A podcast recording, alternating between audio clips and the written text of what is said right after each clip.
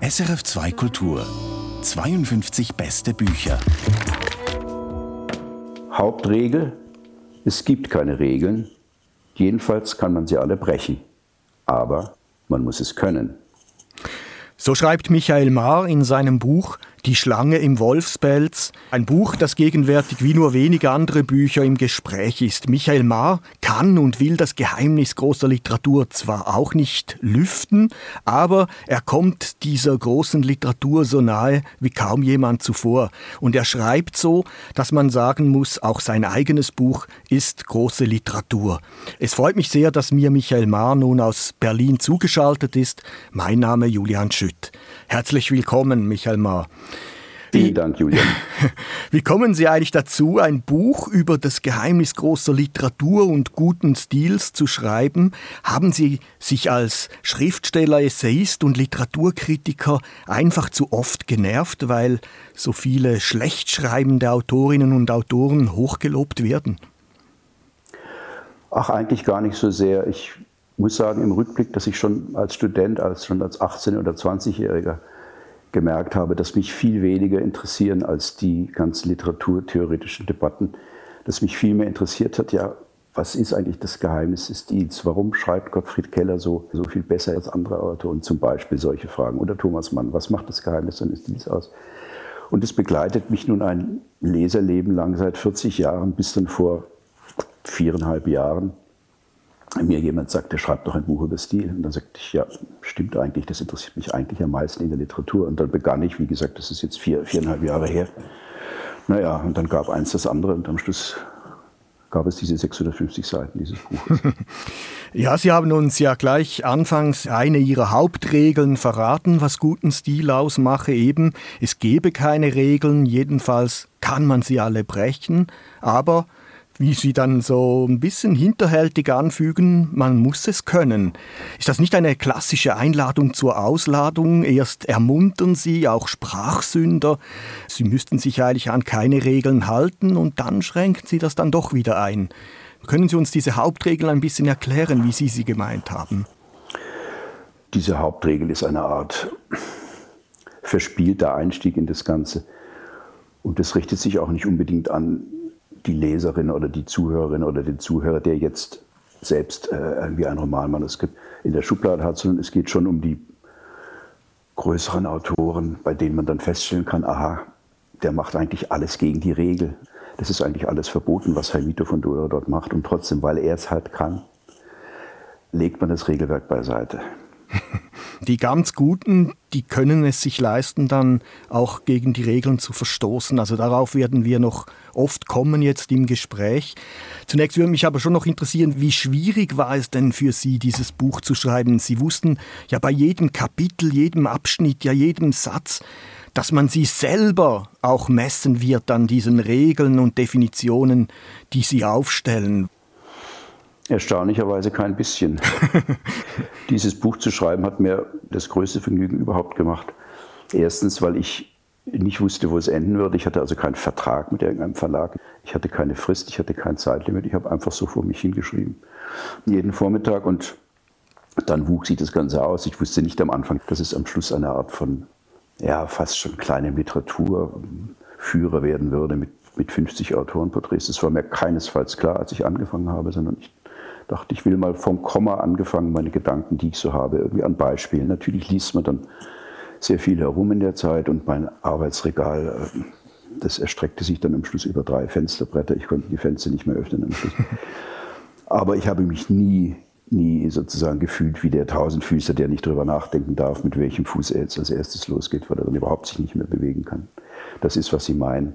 Darüber habe ich nie nachgedacht, sondern ich habe so geschrieben, ich immer schreibe, schon seit 30 Jahren. Vielleicht mit einem kleinen Unterschied. Ich habe vielleicht ein bisschen mehr an den Leser und die Leserin gedacht dabei, indem ich sie öfters anspreche oder indem ich ein Quiz einflechte, bei dem dann die Leser zwischen A, B und C entscheiden müssen, sich und dann ankreuzen und hinten dann finden sie die Auflösung. Also insofern habe ich einem pädagogischen Eros vielleicht ein bisschen mehr gefrönt als sonst. Wenn man über Stil schreibt, ist man ja irgendwo ja auch immer ein Anwalt der Leserinnen und Leser, oder?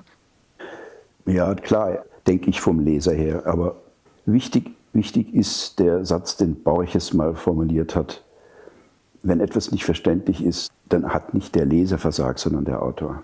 Klarheit ist ein ganz wichtiges Merkmal von guter Prosa, wobei für Lyrik andere Gesetze gelten, das ist klar.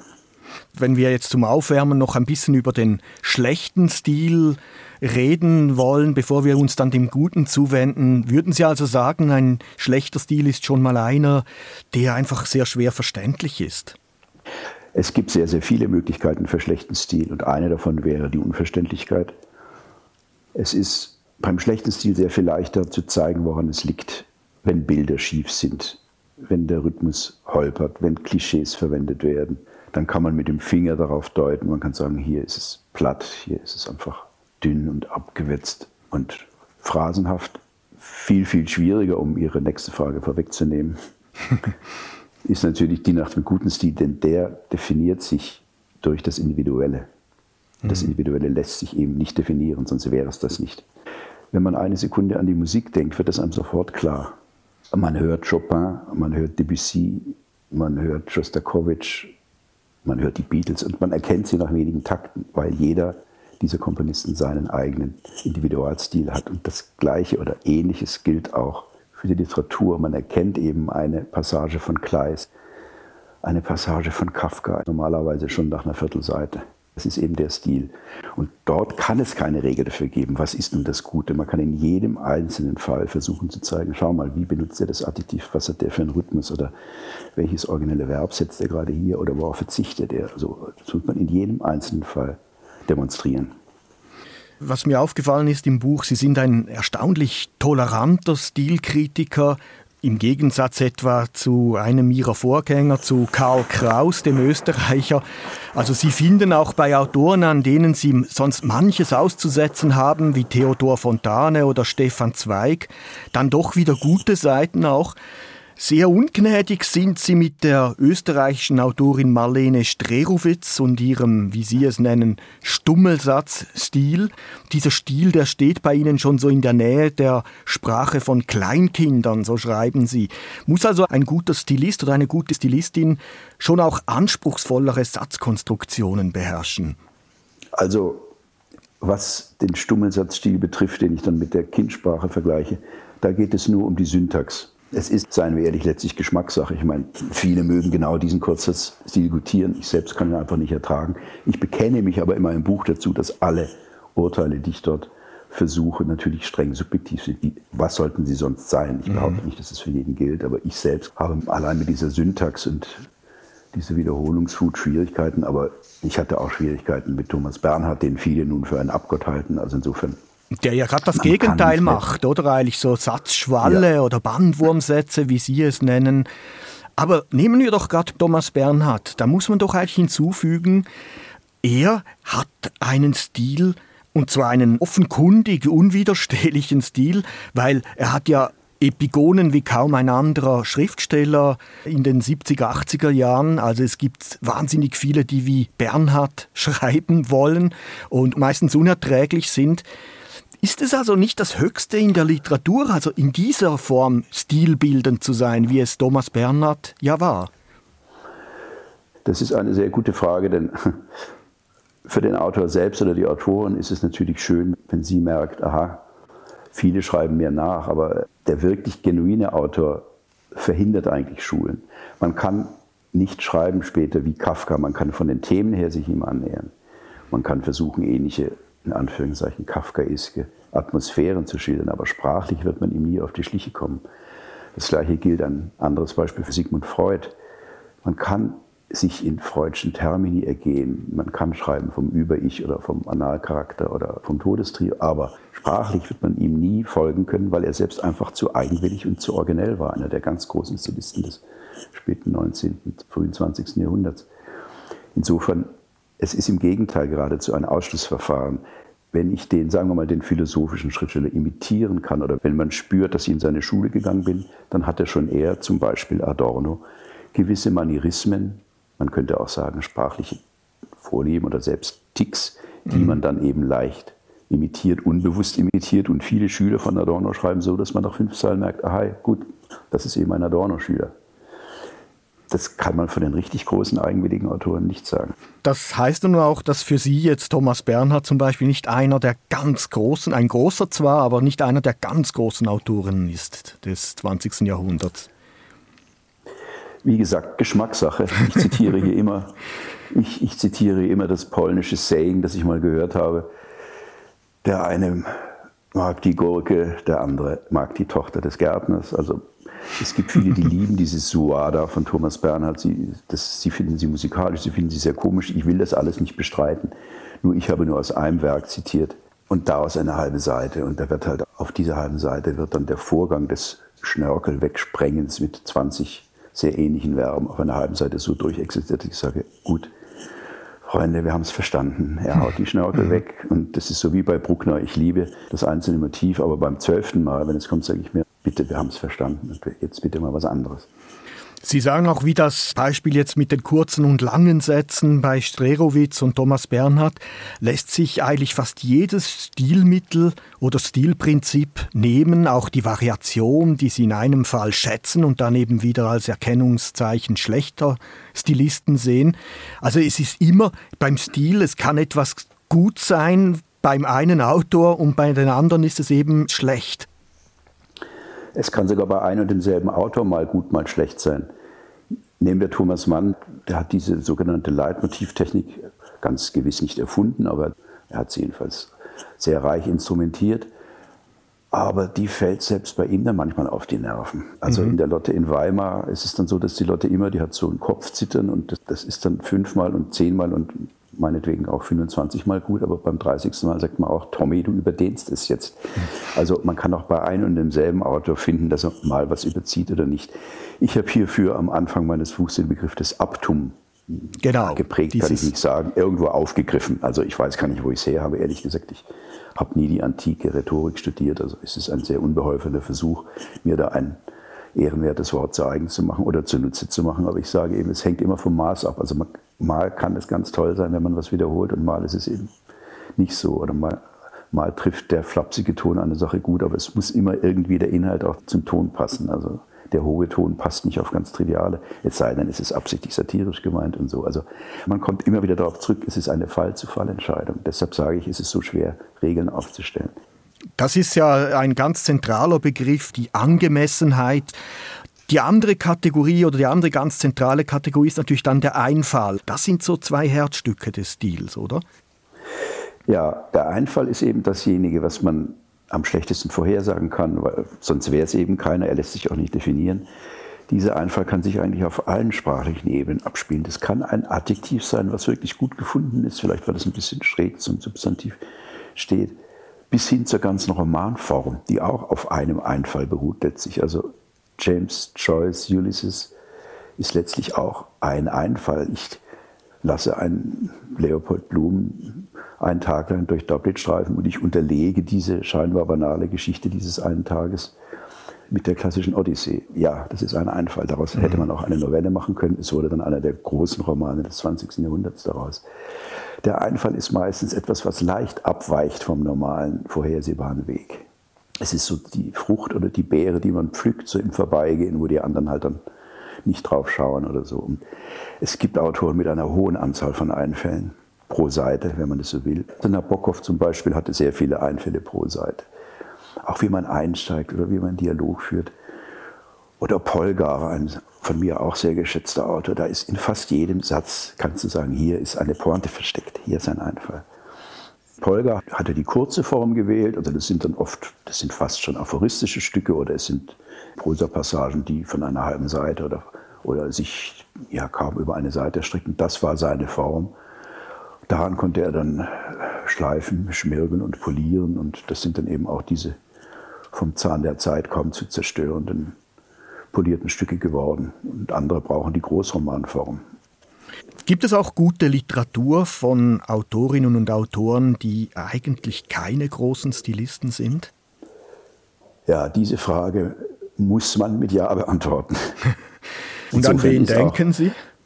Ich muss dazu selbstkritisch sagen, dass der Untertitel meines Buchs, Das Geheimnis großer Literatur, ist natürlich ein bisschen verkürzt, denn es gibt große Literatur von Autoren, in der Regel sind es männliche Autoren, die nun stilistisch uns nicht ins Auge stechen würden. Ich selbst spreche kein Russisch, höre aber immer wieder von Dostoevsky, dass es dort schon der Stoff und die Komik und die Dialoge und meinetwegen die Metaphysik seien, aber nun nicht gerade das Russisch selbst. Ich kann es nicht beurteilen. Ich weiß auch, dass Nabokov, der dieses Urteil stark vertreten hat, dass dem nicht immer zu trauen ist oder eigentlich fast nie zu trauen ist, wenn es um Konkurrenten geht. Aber es mag andere Autoren. Balzac? Die, Balzac zum Beispiel würde ich mal vermuten, dass ich, wenn man da auf die Adjektive schaut, dass man auch sagt, na gut, das ist jetzt auch nicht jedes davon ist überraschend, aber natürlich ist es die große Comedy humaine und natürlich äh, kann man die, ich gebe zu, dass ich ihn nicht vollständig gelesen habe oder auch nur ansatzweise gelesen habe. Ich fand es damals trivial, aber da war ich 25 und noch sehr unbelehrt. Das würde ich heute wahrscheinlich anders sehen. Aber es mag es durchaus geben. Also es gibt große Literatur, obwohl selbst anderes Beispiel, noch, ich bin nicht der allergrößte Verehrer von Stefan Zweig. Was sein, was das bringen Sie schon zum Ausdruck, ja. Aber äh, Die Welt von gestern ist ein sehr, sehr beeindruckendes Buch. Mhm. ein ganz stark beeindruckendes Buch. Ich behaupte in meinem Buch, dass es insgesamt nur zwei neu gesehene Metaphern gibt, aber das macht nichts in dem Fall. Es lebt aus der Substanz des Vergangenen und es schildert sehr detailgetreu die zeitlichen Übergänge und so weiter. Also es ist ein großes Buch, obwohl ich ihn nie als einen großen Stilisten bezeichnen würde, anders als sein Landsmann Josef Roth. Gerade so im Angelsächsischen, da gibt es ja eine Tradition, dass der Stil sich so quasi dem Inhaltlichen unterordnet. Also ein Philip Brass, der will jetzt nicht auf jeder Seite brillieren, ein Updike auch nicht. Trotzdem gelten sie so als große Autoren. Also gibt es auch so diesen guten Stil des Understatement. Es wäre ein Missverständnis, dass guter Stil heißen würde, dass man immer brillieren will. Da ist manchmal sogar fast das Gegenteil der Fall. Was die angelsächsische Schule betrifft, es gibt die Schule des Understatements, ja, und es wird dort auch sehr schnell mit dem Argument overwritten argumentiert. Das wäre genau dieses brillieren wollen, dieses glänzen wollen. Auf der anderen Seite, weil Sie sagen, Updike und Philip Roth, hm, Updike ist schon ein sehr bewusster Stilist schon irgendwie auch in der Proust-Schule. Also da wird schon sehr Wert gelegt auf das kleine farbige Detail und das richtig platzierte Adjektiv. Ich würde Updike schon als einen genuinen Stilisten verstehen. So im Fußball, da spricht man von einer guten Leistung des Schiedsrichters, wenn man ihn während des Spiels kaum je bemerkt. Gilt diese Beobachtung auch irgendwo für den Stil? Also will ein schlechter Stil uns eben dauernd auf sich aufmerksam machen und ein schlechter Stilist uns eben dauernd beweisen, was er alles kann? Das ist auf keinen Fall falsch und wahrscheinlich sogar ziemlich richtig. Es ist keine Regel, es ist kein Gesetz, aber ich möchte hinweisen auf etwas, was ich in meinem Buch geschrieben habe. Der gute Stil zeichnet sich aus durch einen Verbotskanon. Das heißt, jeder Autor, jede Autorin hat einen inneren Verbotskanon. Also das würde ich nie schreiben, das würde ich nie schreiben. Dieses Wort ist Abgeschmack, dieses Wort ist Klischee, diese Metapher ist unendlich verbraucht. Nein, nein, nein, nein. Dieses Fremdwort ist schon jeden Tag mir zehnmal in der Zeitung liegen. Nein, das werde ich nicht verwenden. So, diese Verbotstafel und je länger, desto besser. Steht verborgen in der Schreibkammer. Der Leser spürt es dann auf Dauer. Er mhm. spürt, dass er oder die Leserin verschont wird von den immer gleichen Phrasen, von immer denselben Fremdwörtern, von immer denselben abgegriffenen Verben. Und aber das kann eben ganz genau, wie Sie sagen, sein, dass man eben das unauffälligere Wort wählt und nicht das strahlendere, glitzendere Wort. Es gibt da diesen Satz aus dem Französischen von Paul Valéry, der sagte, entre deux mots, il faut choisir le moindre. Also wenn man zwischen zwei Wörtern zu wählen hat, nehme man immer das etwas geringere, das vielleicht sogar blassere, aber eben auch durchsichtigere, damit der Gedanke klarer und transparenter wird. Auch diese Regel selbstverständlich hat Ausnahmen. Es gibt große Prosapassagen, wo alles auf ein Wort hinausläuft. Das kann dann auch ruhig leuchten. Aber in der Regel stimmt es, wenn du die Wahl hast, dann versuche nicht mehr zu machen, versuche nicht anzugeben durch das Verb, was zu stark ist. Nimm lieber das Schwächere. Da kommt eine andere Frage rein, die immer mit dem guten Stil in Verbindung steht, nämlich der Wortschatz. Da gibt es Goethe mit Forschern, die das alles ausgezählt haben und auf 90.000 Wörter kommen, wie ich bei Ihnen gelesen habe. Und dann schreiben Sie oder setzen Sie dagegen Franz Kafka, wo Sie sagen, der hätte einen vergleichsweise eben kleinen Wortschatz gehabt. Dennoch sind für sie beides Giganten oder ganz große Autoren und einzigartige Stilisten. Kann man also auch nicht sagen, der Wortschatz macht's, also einer der äh, oder eine, die einen guten Wortschatz hat, ist einfach eine gute Stilistin. So einfach kann man sich's auch nicht machen. Ganz genau, es hat eben, man sieht daran wieder, es hat nichts zu bedeuten. Also Kafka hat sogar einen, ich möchte sagen, fast, einen fast durchschnittlichen Wortschatz. Er hat keine Neologismen, er findet keine neuen Wörter. Und es ist der reinste Prosa-Autor deutscher Sprache. Und auf der anderen Seite eben zum Beispiel Goethe oder auch Thomas Mann, der auch einen riesigen Wortschatz hat. Ja, die machen mit ihren Mitteln auch was ganz Großes, aber man kann es eben nicht sagen. Stilfibeln, die machen uns immer so weiß, man erkenne den guten Stilisten am Gebrauch des Beiworts oder des Adjektivs. Und am besten schreibe, wer auf die Adjektive ganz verzichtet. Das ist auch eine Journalistenregel sozusagen, die heute noch gelehrt wird. Michael Mahr, Sie gehen vielschichtig auf dieses Problem ein. Ich möchte aber zuerst, dass Sie uns vielleicht eine Stelle vorlesen, damit wir auch mal den Sound hören, wie anschaulich Sie uns eben in diesem Weinberg der Literatur und speziell des Beiworts herumführen. Am Beiwort sollte sie erkennen. Es geht auch ohne sie. Genau darum sind sie wichtig.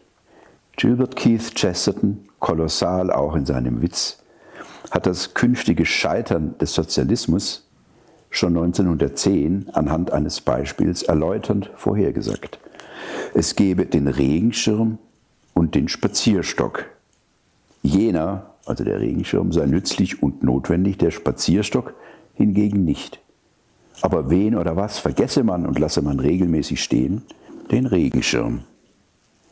Der Mensch hänge am Überflüssigen und darum werde der Sozialismus scheitern. Das Adjektiv ist der Spazierstock unter den Wörtern. Man käme notfalls auch ohne es aus. Auch darum ist es eine alte Regel und Schulweisheit, die nicht ganz falsch ist, meide die Adjektive. Wer als Lektor mit vielen Texten auch von Anfängern zu tun hat, wird kaum einmal ein fehlendes Beiwort monieren, aber ganze Bleistifte aufbrauchen, um die überflüssigen zu streichen. Im Zweifelsfall eines weniger, das ist nicht nur für Debütanten eine sinnvolle Regel. Ein schönes Beispiel dafür gibt der Stilkritiker Wolf Schneider. Hätte der Dichter des Lindenbaums geschrieben, dass, Zitat Schneider, am ausgetretenen Brunnen vor dem Weinlaub umrankten halb verfallenen Tore ein knorriger Lindenbaum stehe, wäre sein Gedicht nicht von Schubert vertont worden. Wie wahr? Wer das richtige Verb gefunden hat, und das richtige Substantiv hat die Fuhre beladen und kann heimfahren oder auf Winterreise gehen. Das ist der Gedanke, der bei den Adjektiv-Asketen dahinter steckt. Michael Mahr mit einem Auszug aus seinem Buch Die Schlange im Wolfspelz, über das wir uns hier in der Sendung 52 beste Bücher auf SRF 2 Kultur unterhalten.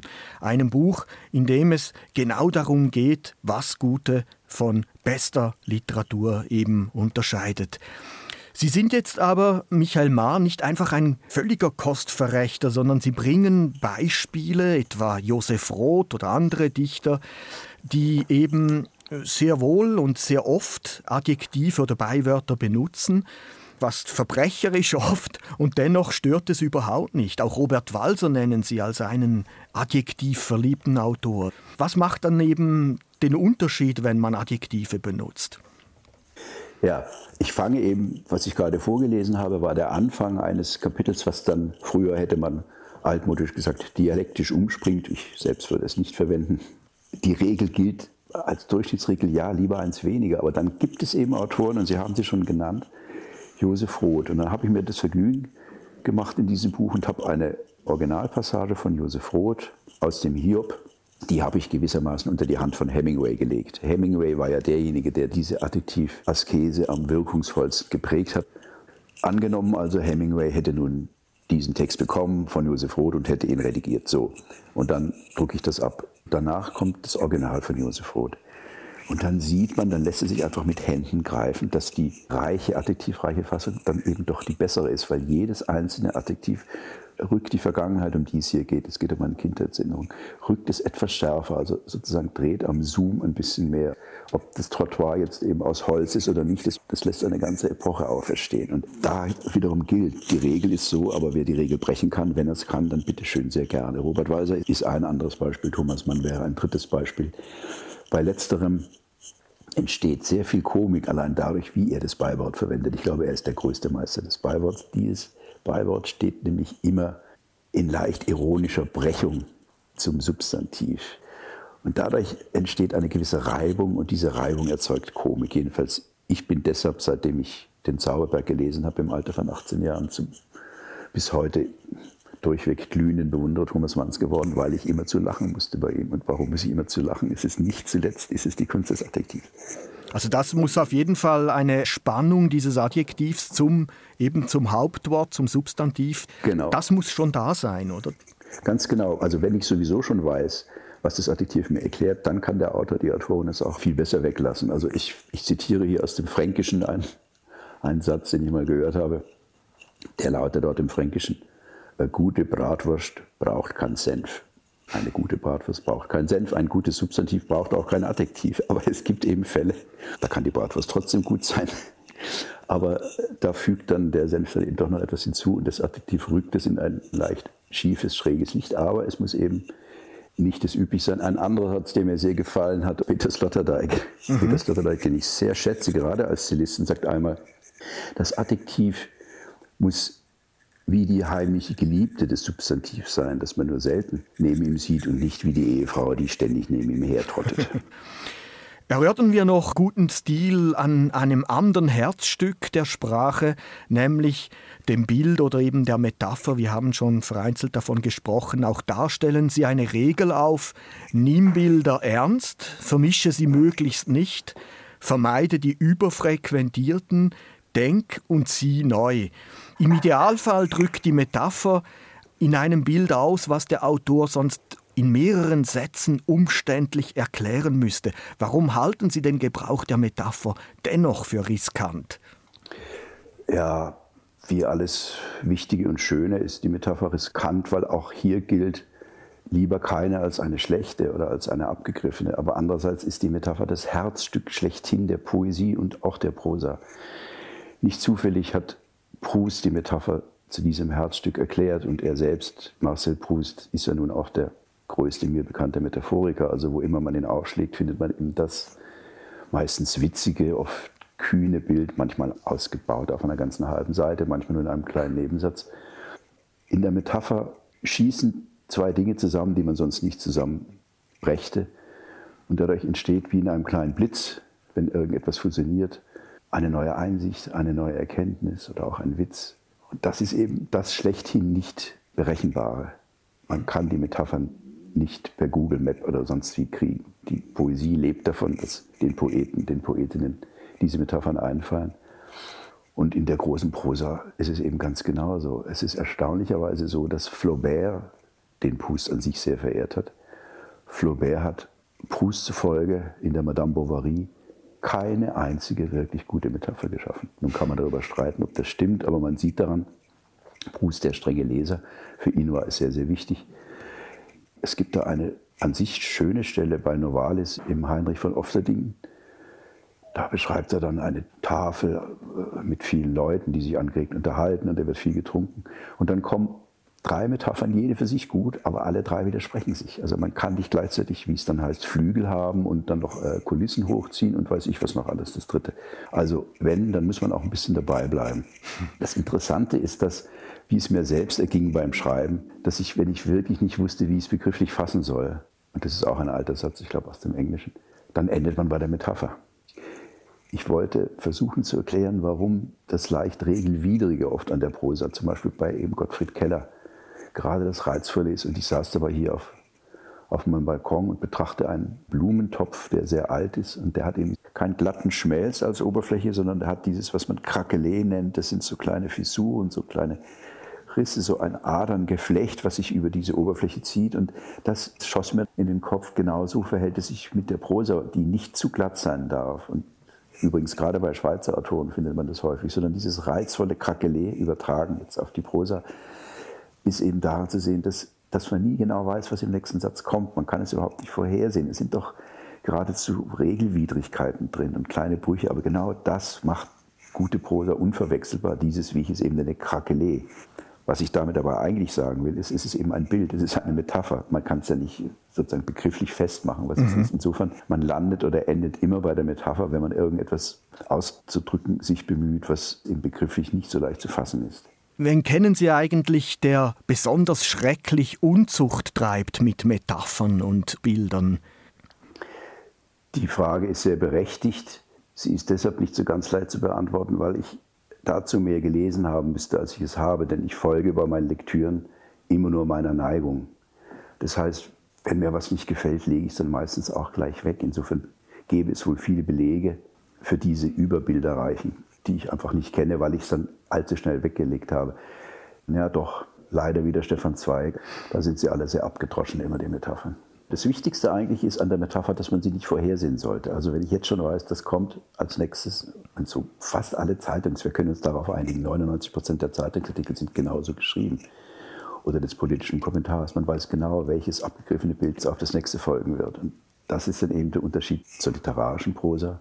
Dort sollte man es bestenfalls nicht wissen, was um die nächste Ecke kommt. Was sagen Sie eigentlich jenen, die finden, ach, warum halten wir uns da so über Stilfragen auf? Sag doch lieber, was die großen Bücher an Gesellschaftskritik und an politisch wichtigen Inhalten ausbreiten. Was sagen Sie diesen Stilskeptikern, die sich weigern, so quasi den Stil da so über Gebühr ernst zu nehmen?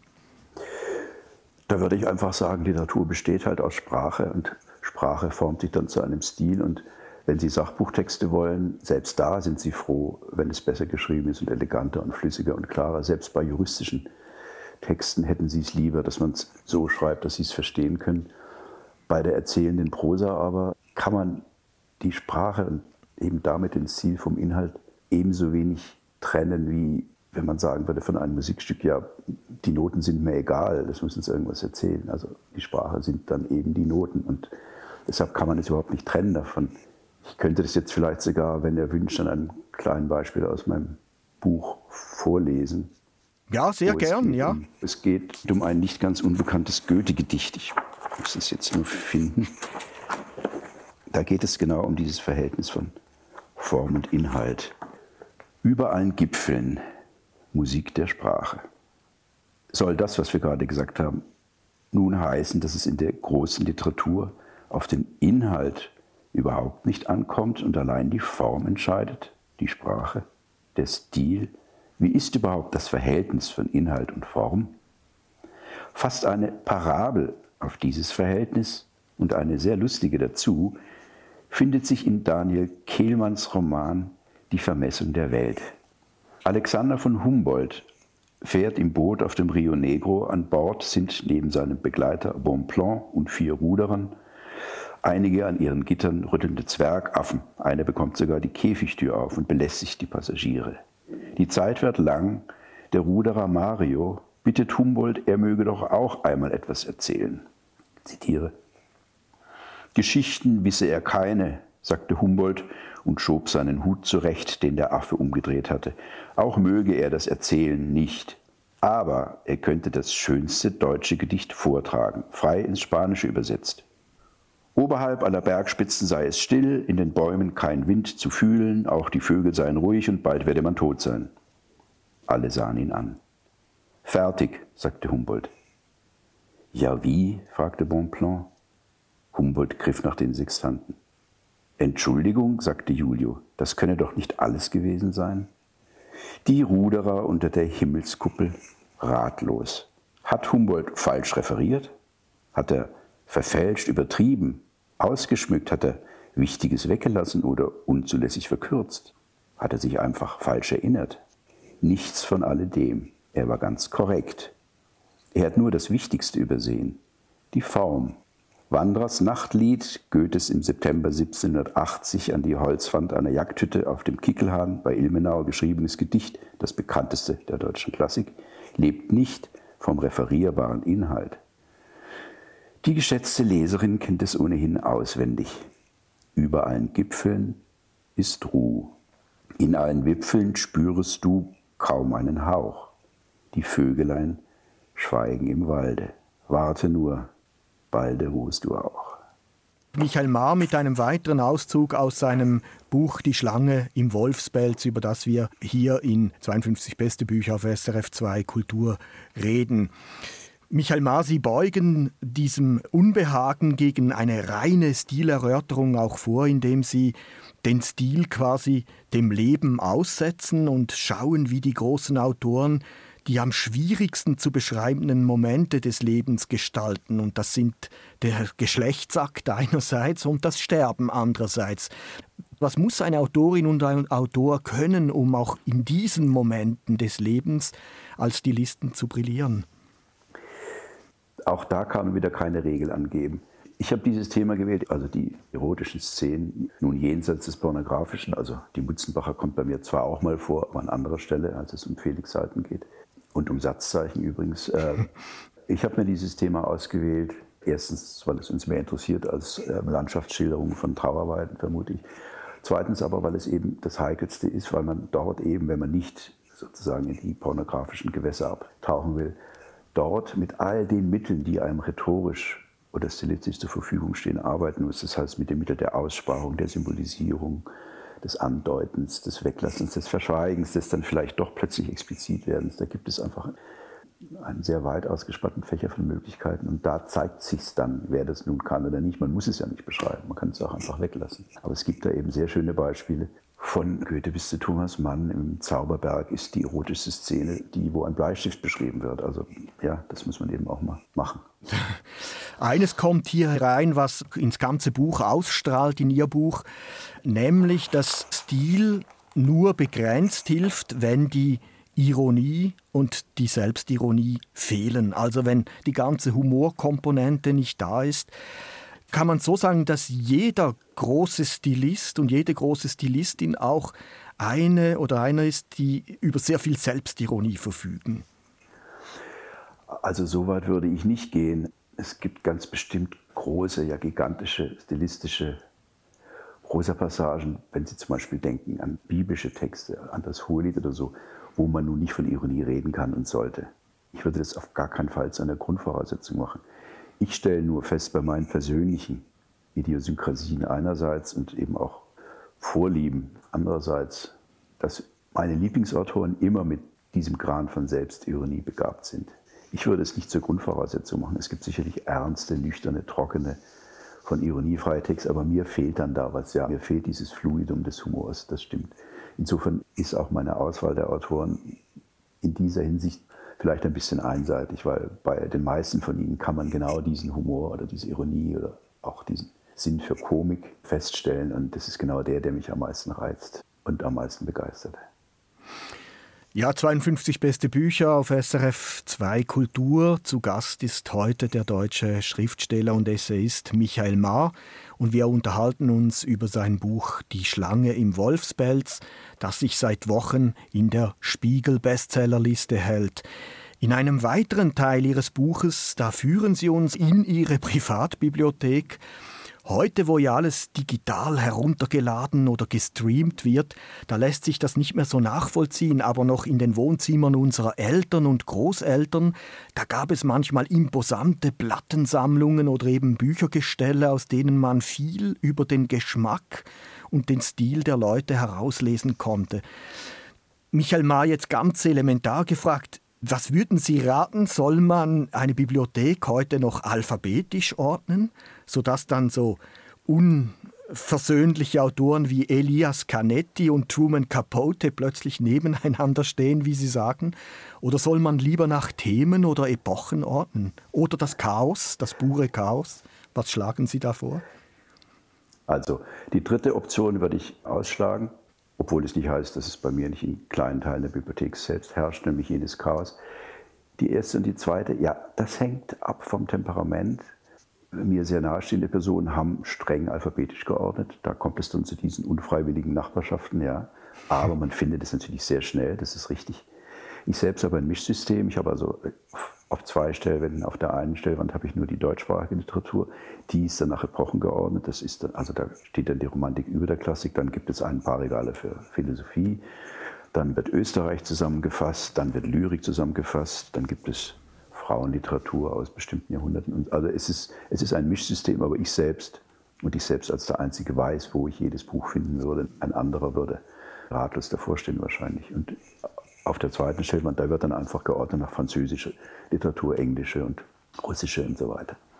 Was die Literatur deutscher Sprache angeht, da haben Sie ein wirkliches Faible für die österreichische Literatur? Sie sagen das auch an irgendeiner Stelle, dass da eine größere Fülle an großartigen Autorinnen und Autoren da ist, als jetzt zum Beispiel in der deutschen oder in der Schweizer Literatur. Worauf führen Sie das zurück, dass die Österreicher so geeignet sind für das Literarische? Ja, ich würde nicht unbedingt sagen, dass sie in der absoluten Zahl gemessen jetzt unbedingt die sozusagen rein deutschen Autoren schlagen würden, aber statistisch gesehen ist es doch gar nicht zu leugnen, dass sie bei einer Bevölkerungszahl, die circa ein Zehntel ausmacht, einen großen Ausreißer hat an einfach herausragenden Autoren im 20. Jahrhundert. Wir alle kennen die Namen, Franz Werfe, Kafka, Josef Roth, Alfred Polger hatte ich genannt und mhm. ich zitiere dann noch 15 weitere. Die Frage, warum das so ist, die, die habe ich mir selbst gestellt, ohne sie letztlich natürlich beantworten zu können. Die Kaffeehauskultur spielt eine Rolle. Es spielt bestimmt eine Rolle, dass, dass die K&K-Sprachgrenzen dann auch sehr weit gingen. Und es spielt ganz bestimmt auch die jüdische Tradition der Liebe zum Wort und, und zur Sprache eine Rolle. Denn 85 Prozent der von mir zitierten Autoren sind eben jüdischer Tradition. Wenn man die weglassen würde, wäre nicht so furchtbar viel übrig aus der österreichischen Literatur. Es ist einfach erstaunlich, dass sie auf vielen Gebieten so stark sind, zum Beispiel auch was die Dialogführung betrifft und Landschaftsschilderung und so. Also wenn man Österreich sich wegdenken würde aus der Geschichte des deutschen Stils oder der deutschen Sprache, dann würden da ganze Bergmassive wegplatzen. Und also das ist ein sehr, sehr großer Beitrag eben zu unserer deutschsprachigen Literatur. Also einer, der dann vielleicht noch ein bisschen höher steht als die meisten anderen bei Ihnen. Das ist Josef Roth, den Sie jetzt auch schon erwähnt haben, der eben wirklich bei Ihnen als Stilist von hohen Gnaden ausgewiesen wird, mit starken Bildern, mit Rhythmus, mit Melodie. Also der hat wirklich alles spannende Themen. Nun kann man sagen, Josef Roth, wie übrigens auch Robert Walser, der Schweizer, die sind auch sehr verwurzelt gewesen in einer hochstehenden Feuilleton-Kultur, wie Sie es eben gerade skizziert haben, in der eben nicht nur die Literatur geschaffen wurde, sondern die Literatur auch dauernd permanent Gegenstand von intensiven Debatten war. Hat das nicht auch Josef Roths Stil geschärft, weil er so eben da immer diesen lebendigen Resonanzraum hatte, in dem er arbeiten konnte? Ja, aber den hatten alle. Den hatte Stefan Zweig auch, um auf mein Lieblingspad zurückzukommen. Äh, das waren sie alle, aber dann kommt bei Josef Furt noch irgendetwas hinzu, was ihn eben auszeichnet von den anderen. Er war ja der heilige Trinker, war ja ein unfassbarer Pedant, wenn es dann wirklich um den Stil ging. Also es ist überliefert übrigens von Stefan Zweig, der dieses will ich dann doch in Klammern hinzufügen, der menschlich, der weitaus anständigere und wertvollere Charakter war und auch seinem Freund Josef Roth über die Jahrzehnte hinweg geholfen hat, Klammer zu. Er, also Zweig, überliefert, dass Josef Roth gefeilt hat an jedem Satz und es sich laut vorgelesen hat, bis dann wirklich jede Silbe stimmte. Also er war ein Perfektionist, ja fast schon ein Pedant, was die Sprache betrifft. Und er hatte, wie Sie völlig richtig sagen, den Sinn fürs Musikalische, für den Rhythmus. Also wenn man ihn laut vorliest, wenn man ihn sich laut oder halblaut vorliest, dann merkt man eben, die Sätze, da stimmt jeder Satz das fließt und, und da verhakt sich nichts. Und dann eben, wie Sie ebenfalls richtig sagten, die Bilder. Das ist einfach, wenn man den Hiob aufschlägt oder auch den Radetzky-Marsch, dann findet man auch gleich auf den ersten drei Seiten dieses eine Bild, was eben nur er finden konnte, Josef Roth, und sonst eben niemand. Und das macht ihn eben unverwechselbar und groß. Wie bei Kafka, den ich dann übrigens natürlich noch in einer anderen Kategorie sehe. Er war, wie ich ihn nenne, er war ein Alien. Er ist irgendwie unerklärbar, also er ist nicht vergleichbar. Seine Texte sind nach fünf Zeilen als, als von ihm stammend zu erkennen. Und ich mache dann den Versuch, die Frage, warum ist es eigentlich jetzt im Detail so, diese Frage zu beantworten. Ein anderer, man könnte auch schon fast von einem Alien sagen oder jedenfalls von so einem ganz Außerirdischen, der einfach keine Vorbilder hat, einfach und irgendwo kann man ihn nicht richtig verordnen und auch nicht nachmachen, das ist Robert Walser. Sie halten ihn in hohen Ehren, wie übrigens auch Gottfried Keller, von dem wir am Anfang gesprochen haben. Aber Robert Walser jetzt, um bei ihm zu bleiben, was nimmt Sie so für ihn ein? Was, was zeichnet dann ihn aus? Es wäre von mir wirklich nicht ehrlich und vermessen, wenn ich jetzt behaupten würde, dass ich das Gesamtwerk von Walser jetzt studiert hätte, sondern ich habe mich ja bei jedem Autor aus meiner kleinen Galerie auf ein einziges Werk konzentriert in der Regel. Und das war im Falle von Robert Walser der Gehülfe. Ich habe das sehr spät gelesen. Ich habe das, um die ganze Wahrheit zu sagen, erst für dieses Buch richtig gelesen, zum ersten Mal. Sie Glücksbild. Und ich war einfach, äh, ich will sagen, fassungslos vor Leserfreude darüber, dass auf jeder Seite da was passiert, wo man denkt, ja. Und er hat eben, und das ist das, was ich so liebe, er hat eben keine Masche, er hat keinen Trick, er hat keine Technik in dem Sinne, sondern der, er spielt da und dann kommt noch was und dann kommt noch ein Bild und noch eine Metapher und dann wird es komisch, freiwillig komisch wohlgemerkt. Dann hat er natürlich, und es geht jetzt über den reinen Stil hinaus, er hat diese sehr, eigentlich sogar kühle Psychologie, die man ihm vielleicht nicht unbedingt zutrauen würde, aber er ist ein Psychologe von Nietzscheschen Graden, nur dass es bei ihm etwas verspielter und etwas bescheidener daherkommt, ohne, ohne dieses Pathos. Also ich war einfach entzückt davon, wie auf jeder Seite uns etwas entgegenpurzelt. Ein Fund eben, wir sprachen von Funden eben und von neuen Ideen und das strömt einem da entgegen, dass es eben die reine Lesefreude war. Weil Sie erwähnen, Keller ist, ja, Keller ist ein Gigant für mich. Es ist einer der ganz, ganz, ganz großen Stilisten. Auch mit diesem Humor, aber auch mit dieser zurückgenommenen Bildlichkeit, die dann an entscheidenden Stellen sehr, sehr stark wird. Also bei Romeo und Julia auf dem Dorf wird die Schlusspassage, die ich zitiere, wie die beiden dann da dahin treiben. Also das ist eine der ganz großen Passagen der Weltliteratur, würde ich sagen. Wir wollen jetzt aber nicht den Eindruck erwecken, als kämen da nur die großen Männer in der Literatur bei Ihnen vor. Es fällt sehr auf, wie Sie immer und sehr viele Autorinnen aus allen drei Sprachgebieten, also aus dem Österreichischen, aus Deutschland und aus der Schweiz auch nehmen. Also eine ihrer Lieblingsautorinnen, eine Entdeckung, die erst äh, Hannah Arendt hat mal über sie geschrieben, aber Strahel Farnhagen aus der Epoche der Klassiker, eine jüdische Autorin. Und dann gibt es auch eine Schweizer Autorin, die man eigentlich hier in der Schweiz zwar kennt, aber eigentlich die immer ein bisschen im Schatten auch der großen Männer steht. Regina Ullmann, die in St. Gallen geborene Autorin. Wie sind Sie auf sie gestoßen? Ich bin auf sie gestoßen durch den biografischen Essay des jüngst verstorbenen Peter Hamm. Große Literaturkritiker erklärt, und Essayist, ja. Der große Literaturkritiker und Essayist, mit dem ich bekannt war. Und ich dachte, wenn Peter Hamm jemanden so empfiehlt, dann kann er nicht ganz falsch liegen. Und so stieß ich darauf. Ich muss sagen, ich habe schon für dieses Buch jetzt recherchiert. Die Regina Ullmann war mir vor fünf Jahren noch kein Begriff, um mhm. es ganz klar zu sagen. Ich hätte auch Christine Lavand, die war mir schon ein Begriff, aber ich habe sie nicht studiert. Und dann erschien jetzt ein Buch, ich glaube vor drei oder vier Jahren, mit erst posthum veröffentlichten Gedichten, die mich dann auch geradezu erschüttert haben. Und das waren alles späte Entdeckungen von mir. Aber ja, wenn man dann die Ullmann liest, also diese Erzählungsband von ihr heißt Die Landstraße, das ist ein ganz knorziger, fast schon seherischer eigener Prosastil, der sich wirklich mit nicht viel vergleichen lässt. Sie wurde auch immer mit Walser verglichen, wie Sie schon andeuten, aber es ist was ganz, ganz Eigenes. Also die Frau muss sehr eigen gewesen sein. Wie gesagt, fast visionär schon auf bestimmte Art. Also, also sie hörte Stimmen und folgte dann diesem Diktat dieser Stimmen. So ungefähr kann man sich es wohl vorstellen, ohne allzu viel zu übertreiben.